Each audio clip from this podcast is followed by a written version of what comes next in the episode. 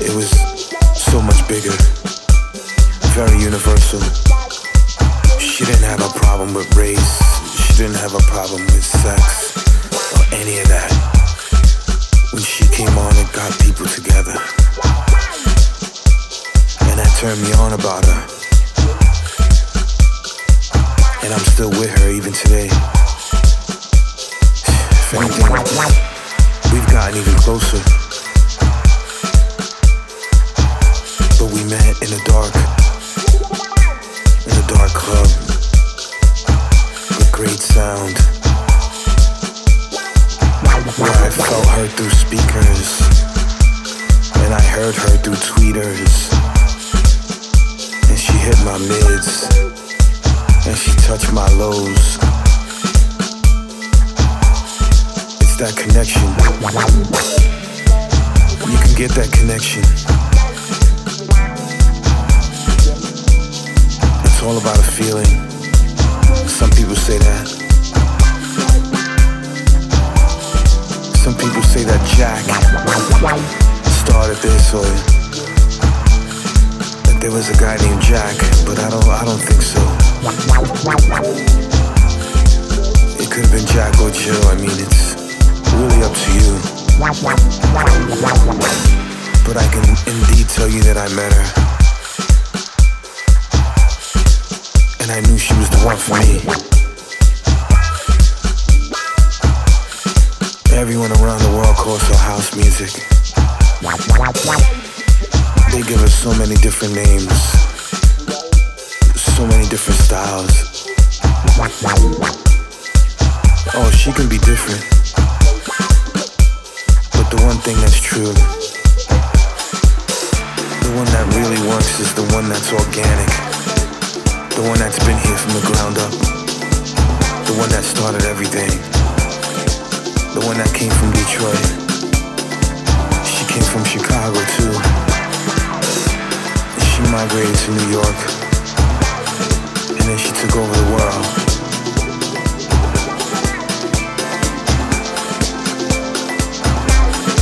I know she goes everywhere. And I know she sees other people. Glad to be here though. I'm glad to be with her. Soul House music.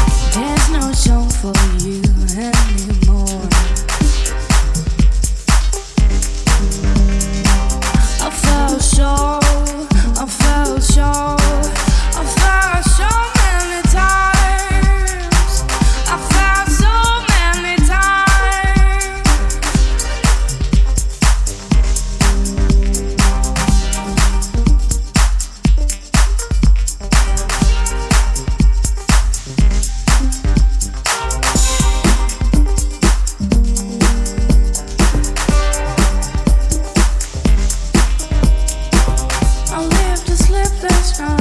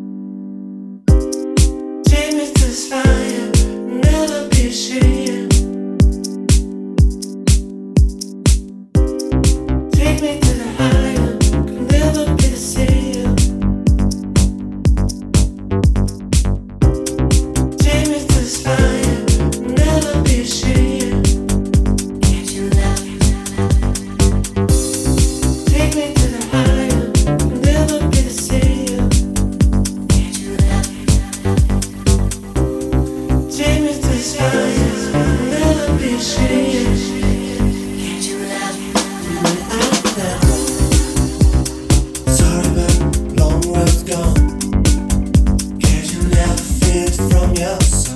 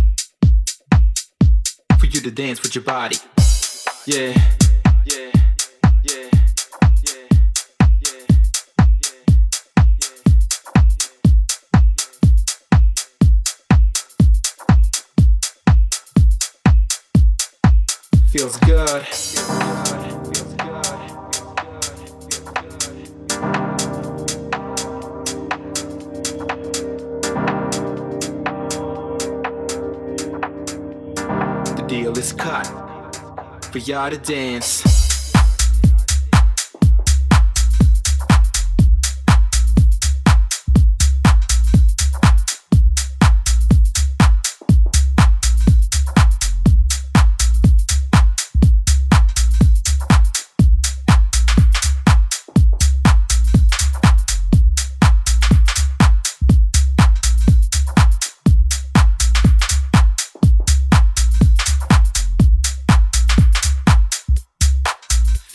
Good.